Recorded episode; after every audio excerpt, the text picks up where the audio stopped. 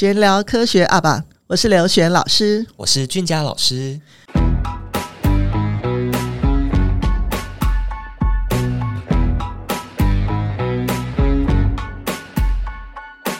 呃，我们今天很开心哈，就因为上次呃许泽厚他那五集 podcast 这样放出来之后，很多家长都很好奇，说到底是什么样的家庭养成泽厚这样的孩子？今天呢，应观众的要求呢，我们特地请来泽厚的爸爸跟泽厚的妈妈，好，来这边来跟我们分享泽厚的呃这个前半生。好，那我们先请泽厚爸爸先介绍一下。呃，大家好，我是泽厚的爸爸。你目前在学术界？我目前在学术界工作。嗯，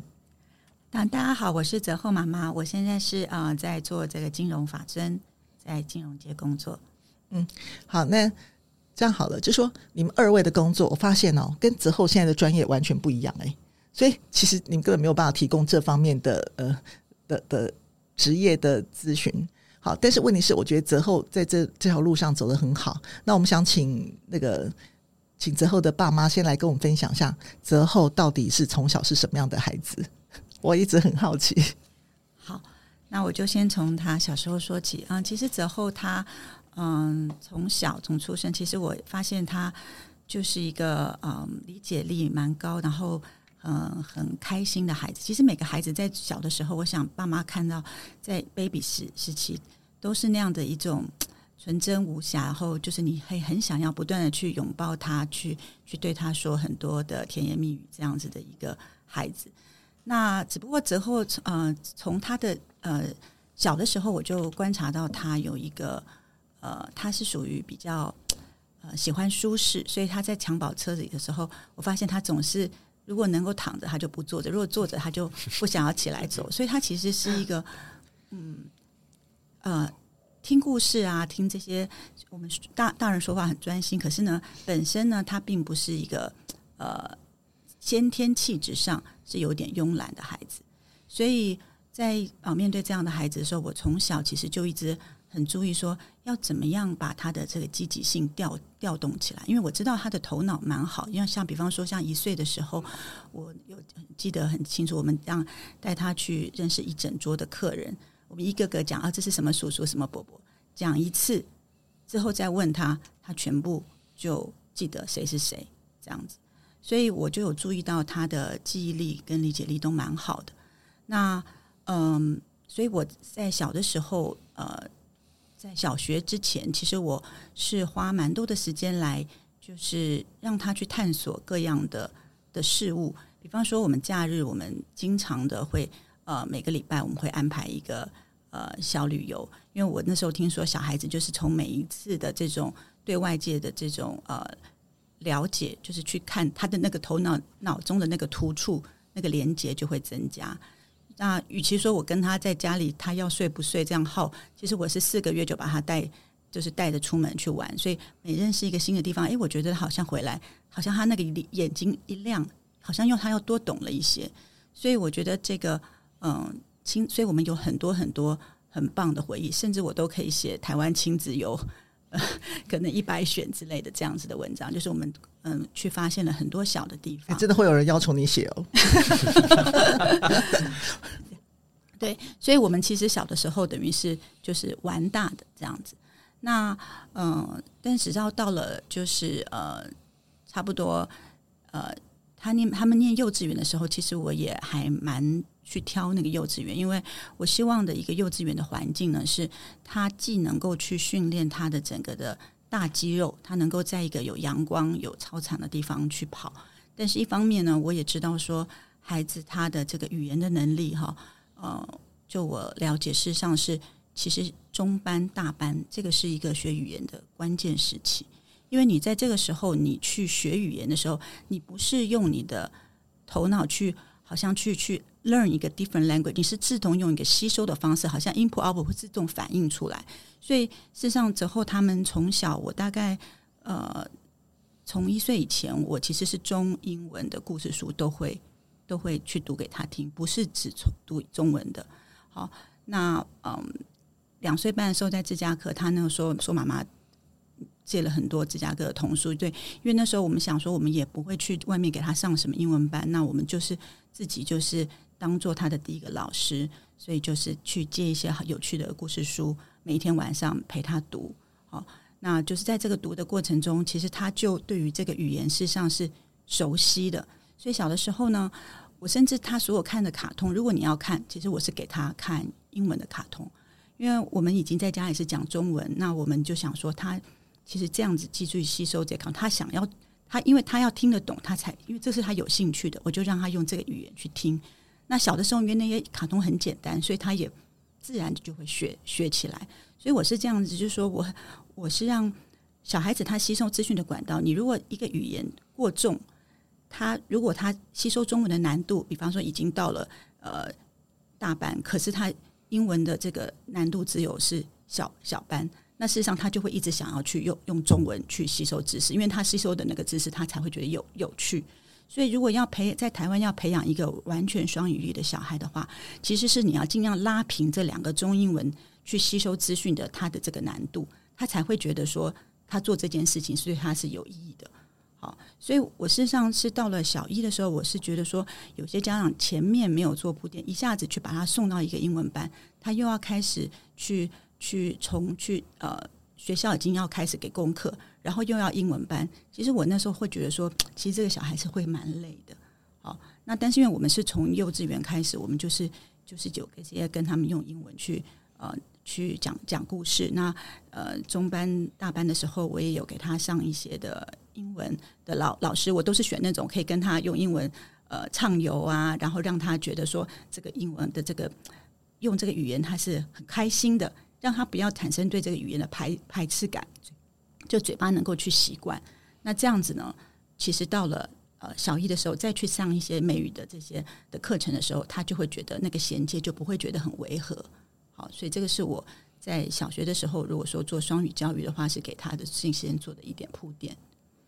哇，我觉得我刚才听到名词是您是学文科的，可是我刚才听到图处，我觉得我觉得你当妈妈真的很认真，是你一开始你连神经心理学这些东西你都有去接触，而且其实我现在看到，其实小孩子在三岁以前的神经发育，特呃怎么讲，就是可能可能呃一出生可能只有成人的百分之二十五。可是，如果说今天经过培训之后，可能可以到达到六岁以前可以到达成人的百分之九十五。那其中其中一个很重要的关键就是要接触大自然。但是我们的小孩子目前都是几乎关在冷气房、安亲班、托儿所，所以现在我可以看得到，说我之前好像有研究过关于感统的问题，就是现在发发生感感统的问题特别多，所以难怪我发现那个泽厚他的四肢协调特别好。他也是运动健将，我觉得应该跟你小时候这个培育应该是有关系的。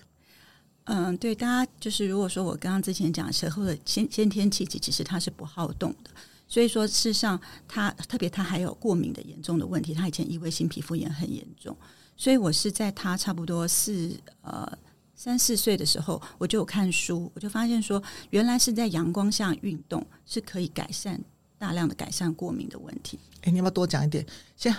很多孩子到国中了，妈妈还在问我说：“异位性皮肤炎、过敏性鼻炎，然后一直问我这个问题。”嗯，对，所以我那时候是嗯七八月时候为他七八个月的时候，我是发现他有一次，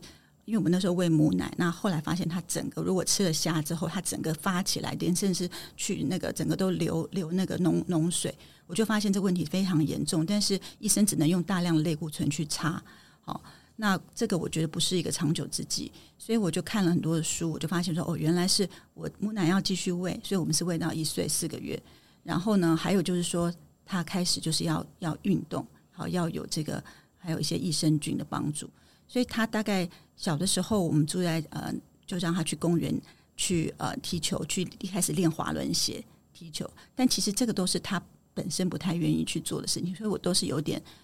就是。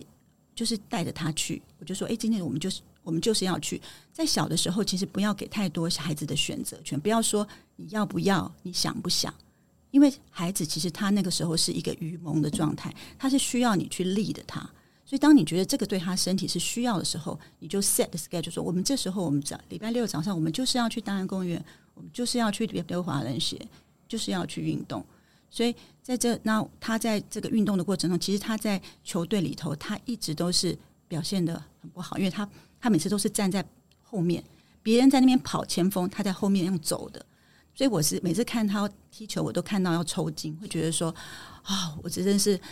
能不能跑起来？能不能跑起来？这样子。所以有时候去看他，我们蛮 frustration，但是但是因为我们知道说这个对他的身体好，所以我们还是继续做。那这个继续做的力量，到他呃，其实他一直一直踢到小小五、小六，到到国中的时候，好、他事实上被选进了呃金华的足球队。那其实他其实还是并不是说是他从来三年在金华没有上场打过一场球，他都是板凳球员。但他那时候跟大家一起练习，可是我已经那时候已经非常开心。为什么？因为他居然愿意在这么忙的情况下，他还是把这个运动当做纳入他的这个生活中的一个部分，就表示他现他从一个不爱动的孩子，已经觉得说他不动不行啊，甚至说到了。呃，后来到高中以后建中之后，他被他甚至，因为他练了很长的时间嘛，从小四四岁到现在，不会也要会，就已经，所以人家还觉得说他算是踢得好的，啊，甚至他有时候会会去比赛，所以我觉得他在运动中的这件事情，好，他现在像现在最近他每一天去健身房，就是我就觉得说是。我给他一个从小是他不愿意做，但是我事实上是带着他一起做，而他从这个中间中，他也发现到说，如果自己不动，他会觉得好像身体不太通畅，我不太流汗，就是有点虚弱的感觉，他就会把这个好处能够带着他一辈子。那他后来他的过敏也好了，他事实上大概小嗯过敏的话，他是因为后来去检验，他是因为对尘螨过敏。所以我们就把所有的尘螨原有有空气清新机啊，或是一些尘螨被套包住之后，减少它的诱发。那后来确实是到本来是很严重的过敏性、呃、异位性皮肤炎，到了应该是小三以后，我觉得就就完全就是很少在做处罚。对，所以我觉得你是一个很细心的妈妈。那关于运动，其实我那也看到一篇呃一个影片，里面讲难与易，就说呃。我们现在觉得我们都在做我们觉得容易的事，可是有一天当长大之后，这些呃积累的这些懒这种这种这种懒惰的惰性，将来会成为生活的难处。但如果从小时候愿意跟一些困难你觉得很难的东西挑战，久而久之，其实就成为呃肌肉的一部分，身心灵的一部分。例如说，像那些武打明星，他就举例说，像成龙，成龙都已经几岁了，他应该他的钱应该多到他不用再去赚钱了。可是为什么他也喜欢动的原因，就是因为运动已经成为成为他的生活的一部分。他的肌肉有一天不动，他就会不舒服。我相信，其实任何人其实都是这样情况。好，所以我觉得你讲的很对，就是要让他养成一种习惯。我觉得这不是逼，因为这件事情是对他好的。好，那这个这个医生有没有 关于这个？因为我觉得刚刚很惊讶，就是包含其实我们之前录好几集脑科学，我都觉得可以请之后妈妈就是现场印证了。就是我觉得，嗯，不一定您真的就是要看书，或者是对医学有这方面深度的了解。可是我觉得您对刚刚比如说小孩子接受资讯的那个刺激，然后像您刚刚讲到语言，我就觉得。非常有同感，就是如果今天有两个给你选，可是有一个你已经大脑已经非常习惯，它很熟悉，而另外一个的程度却只是却只是每天只是 Good morning，然后 Good night，就这样的程度，那当然我们就会选择用我们熟悉的那个。所以我觉得您，嗯，我非常想知道是您是因为想象，还是您觉得这是一个实验的过程，还是您其实花了很多时间在自我的学习？就我觉得刚刚非常的让我惊讶的是，您对于小孩子如何接受这。这些刺激是非常有概念的，是很有想法的。然后再来另外一个，我也觉得很想要您继续补充，就是您刚刚说，为了要给他更多这个这方面的刺激，比如说要让他开始愿意动起来，所以您带着他去运动啊，甚至在学校开始进了校队。可是，一开始的那个时间，他其实是很 frustrated 的。那通常这种状况，尤其是小朋友，就是又很幼稚的那种，他应该会跟你闹啊。就是说，为什么你要逼我做这件事？所以我觉得更更重要的是，你那个时候是怎么样去鼓励他，然后去陪伴他，就是让他知道这件事情我们要持之以恒，要继续做下去。我觉得这个太应该是大家会觉得很不容易的一件事，欸，嗯，就尺度拿捏很难。嗯，好，那嗯，对一个第一个问题，其实嗯，我虽然我是一个爱看书的妈妈，其实我大概从他们出生，嗯。第一个，因为他是我们第一个孩子嘛，那所以我确实是找了那零到一岁发展的那个书，就是几个月几个月大概是，我真的就是有那样看。那也是一岁也有看，两岁有看德国妈妈怎么教，日本妈妈怎么教，这些书我都有。那只不过呢，我觉得对于这个呃，我也不觉得说我去对他们去探索这些概念是从那个书里头给我的，而是说我觉得我是我们就会从一个孩子的眼睛，孩子现在他做什么，他觉得。他觉得愉快，那个身心的发展到什么程度？其实你是会有感受的。那那就就比方说好了，我们很多时候孩子小的时候，很多父母觉得他要学琴、学钢琴这件，其实许许泽厚他小的时候也是有学琴的。但是我一开始会觉得说，他那个小小的身躯要去到钢琴就开始练那个琴，你会觉得说，好像练琴这件事情不是很自然，所以我就会在想说。我要怎么样把它立到练琴这件事情是这自然的，所以我就一开始我身上最早是给他去一个呃像美美育奥福这种，就是在音乐中玩耍啊玩耍，他觉得听到韵律听到声音，他觉得事实上是呃很开心，就在那里好像是唱歌跳舞一样啊。然后呢，我才去雅马哈去让他就是很从很简单的团体的班级去去呃。去学习，去说 OK，这里头有很简单的一个一段话唱有，那这是这个这歌是这样唱，好，所以慢慢的，我们都我这我觉得什么事情就是要你要去，你的孩子是一个生命的个体，当他觉得这个事情对他来讲太难，不提起兴趣，这个这个就就不是他现在要吃的菜，所以任何的教育理论，我觉得都要落实到你的那个呃 interact 这个 personal 的主体，他。你要让他觉得愉快、开心、享受，哦，这个是很重要的一件事情。所以，所以我觉得你问我，我觉得我自己是觉得说，嗯，他这些选择都是要放在他身。如果他现在觉得他不要，好，当然你刚刚也问说，那运动他不要，好，那怎么办？好，那可是像这个时候，我就会觉得说，孩子在草地上跑跳，这个是一个本能。如果说他不喜欢，那我们要。让那可能是你是不是冷冷气房关太久了？他不习惯，他天天看的三 C 的东西，天天看看电视。其实小时候我们是呃，我们是都是用阅读，我们很少用这个三 C。其实我们家，我现在常常在外面看到孩子很小就滑手机或看平板，我心里都会很痛，因为一方面他们那个孩子的眼睛正在成长。然后你让他大量的去看，你觉得这样可以让他稍微安静一段时间。可是这个的代价是很大的。第二，因为他会不断的用这个东西来伤害他的眼睛，或者是说在孩子里头看到了一些的比较 violent、比较暴力的一些一些的桥桥段。而这些这个东西是你你其实都是对小孩的一个影响。所以当你问到说，呃，他不喜欢运动，你怎么样？那没有什么怎么办？就是我就是。这个时间我就是陪他去做运动，就是而且是找一个可能呃对他来讲是喜欢的老师，像以前的滑轮鞋好，或是呃足球，我都是看到那个老老师诶带他们小孩子在一起是有一种开心的气氛。好，那就算你跟我说不要，我都说嗯不行哎，这个时候我们就是要去。好，我就说其实孩子在六岁以前好，或是十岁以前，家长是有一个主导权的。就说，我现在有时候看到人家说，你想不想去，要不要去，这些问题都不要问，就是要去。这样的话，就是这样子的话，他才能够从这个过，因为他不知道他选择的是什么。你太早去问他的时候，事实上他反而是会把他很多的机会给给去除掉。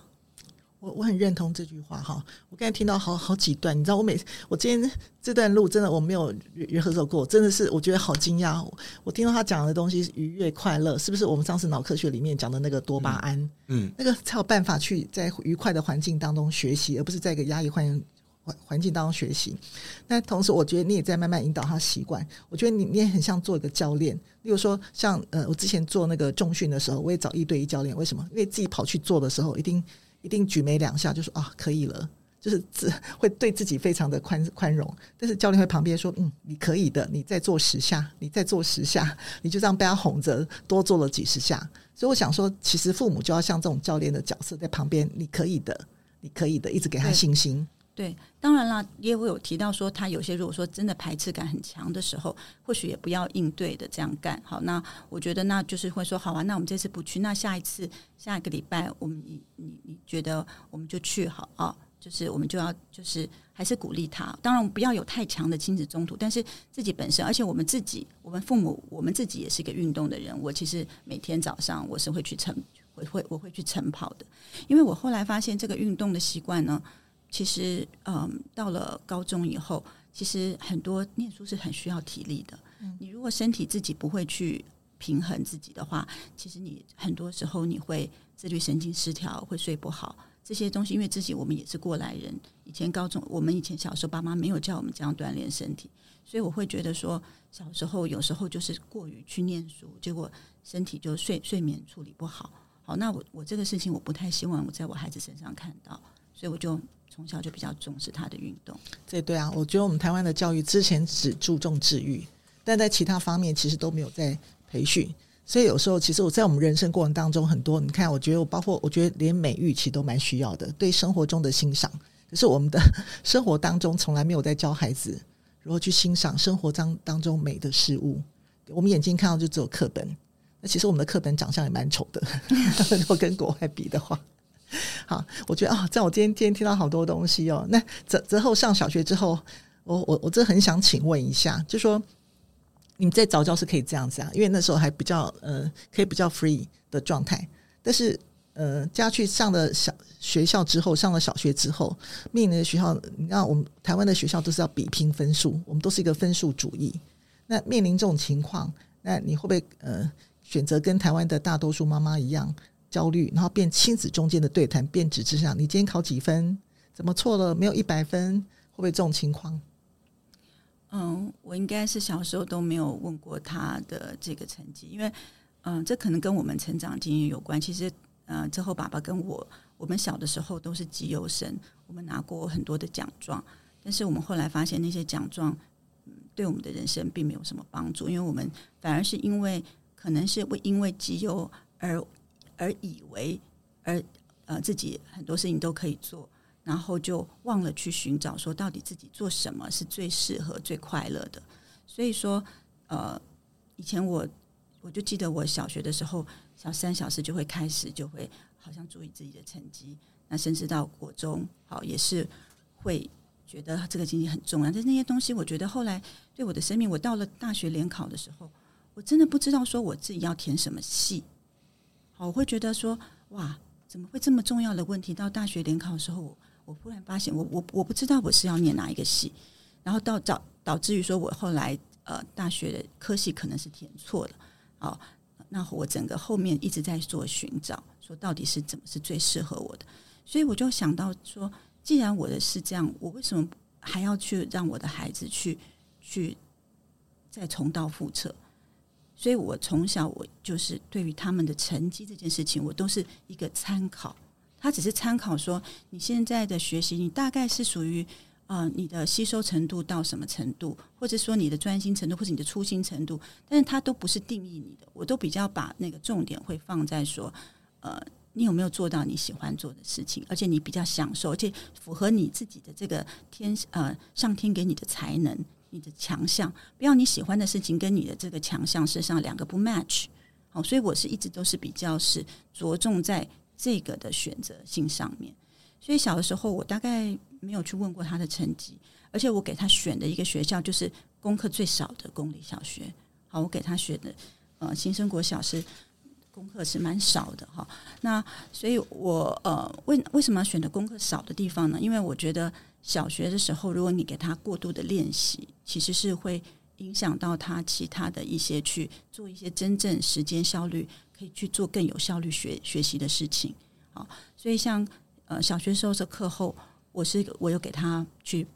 报英文班，但我选择英文班的条件呢，事实上就像泽厚分享的，我是在我们那边方圆百里，我每一家我是骑着脚踏车去去问说，哎，你们这个哪个老师好？哦，那我可不可以观课？我可以在旁边看一下，所以我就在旁边听。那我看的那个老师，如果是他是呃上课，小孩子眼睛是发亮的，是是很专注在这个学习上面的啊，并且那个老师会注意到孩子的这个反应，比方说他不是他自己讲的很高兴，然后不管孩那个小孩子只在那边 yes no，好，这种我觉得我就不考虑。就就算是你说是什么旗舰班，我也不考虑。但是如果是孩子他去想要讲话，然后还还有注意到孩子的这个讲话，他是不是讲的哪哪些地方可以再多讲一点，鼓励他多讲一点，讲的是不是哪哪里可以讲的更正确？那我就觉得说他有在注意他的 output。好，那这个英文班就是可以选择的。所以我是这样去帮他选择一个呃英文的环境。那因为学校的功课少，所以他才能够在下课的时候，好，比方说公立小学的话是只有礼拜，好像一开始一二年级是只有一个全天，还是还还是都是半天，我已经忘了这种。Anyway，每一天下午都去这个很好玩的英文班，这个大量的浸泡，其实他这个所以几乎可以说是全双语的能力，就是因为他小一、小二。大概每周是有十小时以上是在这样子的英文环境里面，所以我们没有要去上整个双语小学。双语小学是全英文，但是他的那个中文的训练就不够。因为我的女儿，我的女儿是双语部的，好，但是我就发现他的班上同学，如果是从小上来的话，他们的中文都会因为他的书写的锻炼不够，而导致说他们到了国中以后，他们事实上会觉得一些中文很难。但小学的时候，事实上中文的这些需要大量说书写的锻炼，事实上是一步一脚印的。你没有在一个本地的小学里头，你很难培养出这样的能力。那你如何就是要兼顾说我当时说的，就是两个吸收的知识的水平是类似的话，那就是必须是呃，我自己是觉得蛮理想，就是在小三以前，就是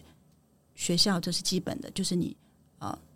数学啊。中文啊，中文的这数学你跟你大概跟跟上，那其他的部分你就放在英文，好，这样子我觉得就可以大概的，其实在小四以前就可以培养他的双语的基础。后来我就是呃，之后他呃，因为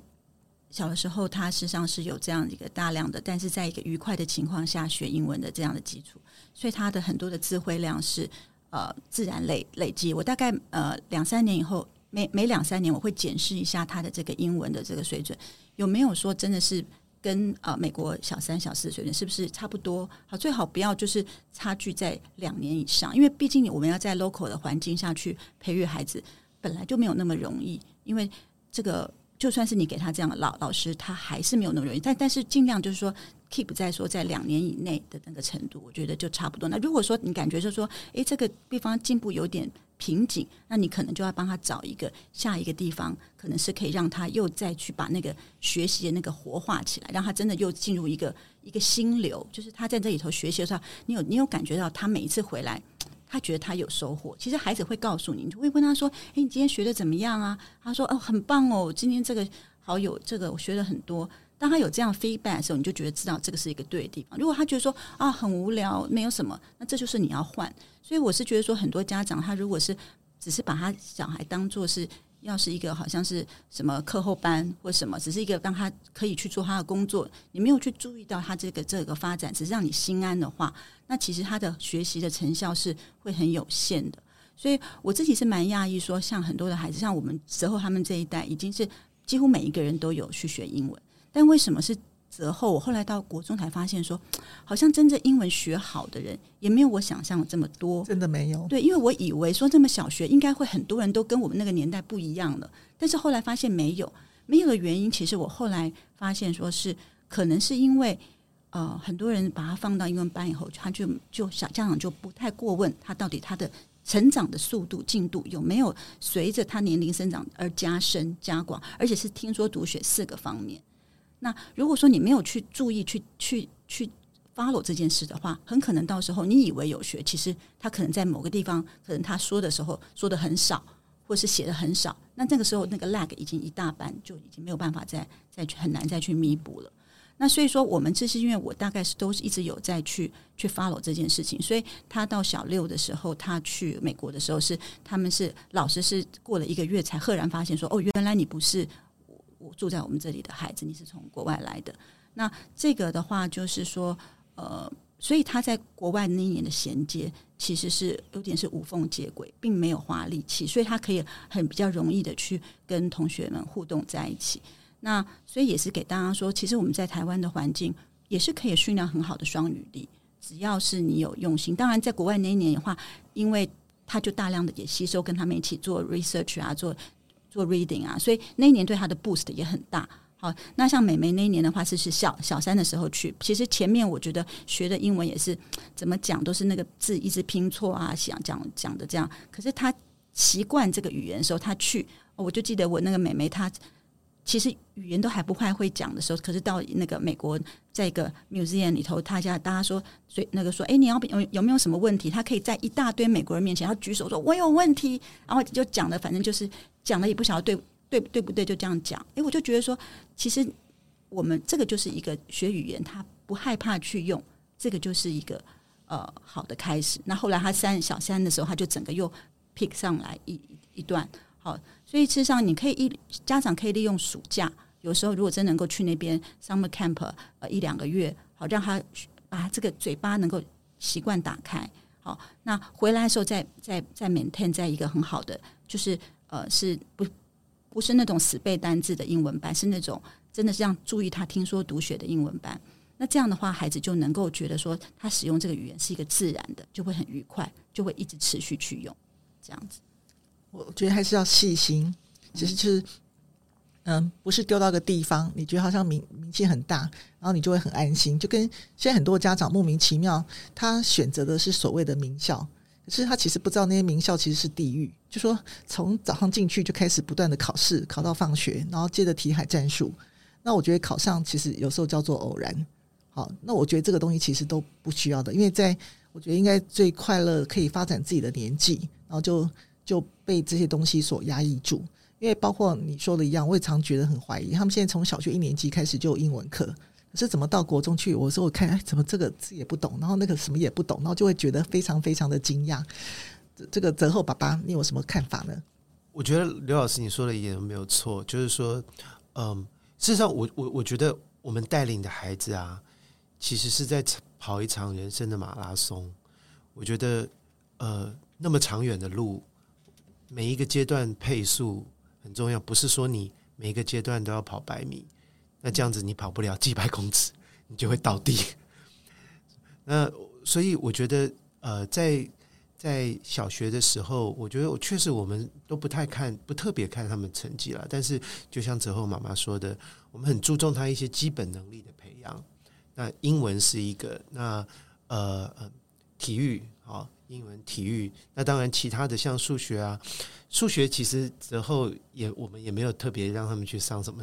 自由数、自由数学之类的，我们是后来才才有才知道说哦，很多人都在上这样子。那嗯，所以我我完全同意，就是说，如果我们真的是要跑马拉松，而且你要让这个孩子他愿意跑。那我我觉得重点就不是在说你一开始你要怕跑多快，你一定要马上给我跑出什么成绩来。我觉得而是陪着他，让他欣赏这个呃，享受这个跑的过程，然后能够陪他跑得远。我觉得我怕的是说，嗯，因为大家现在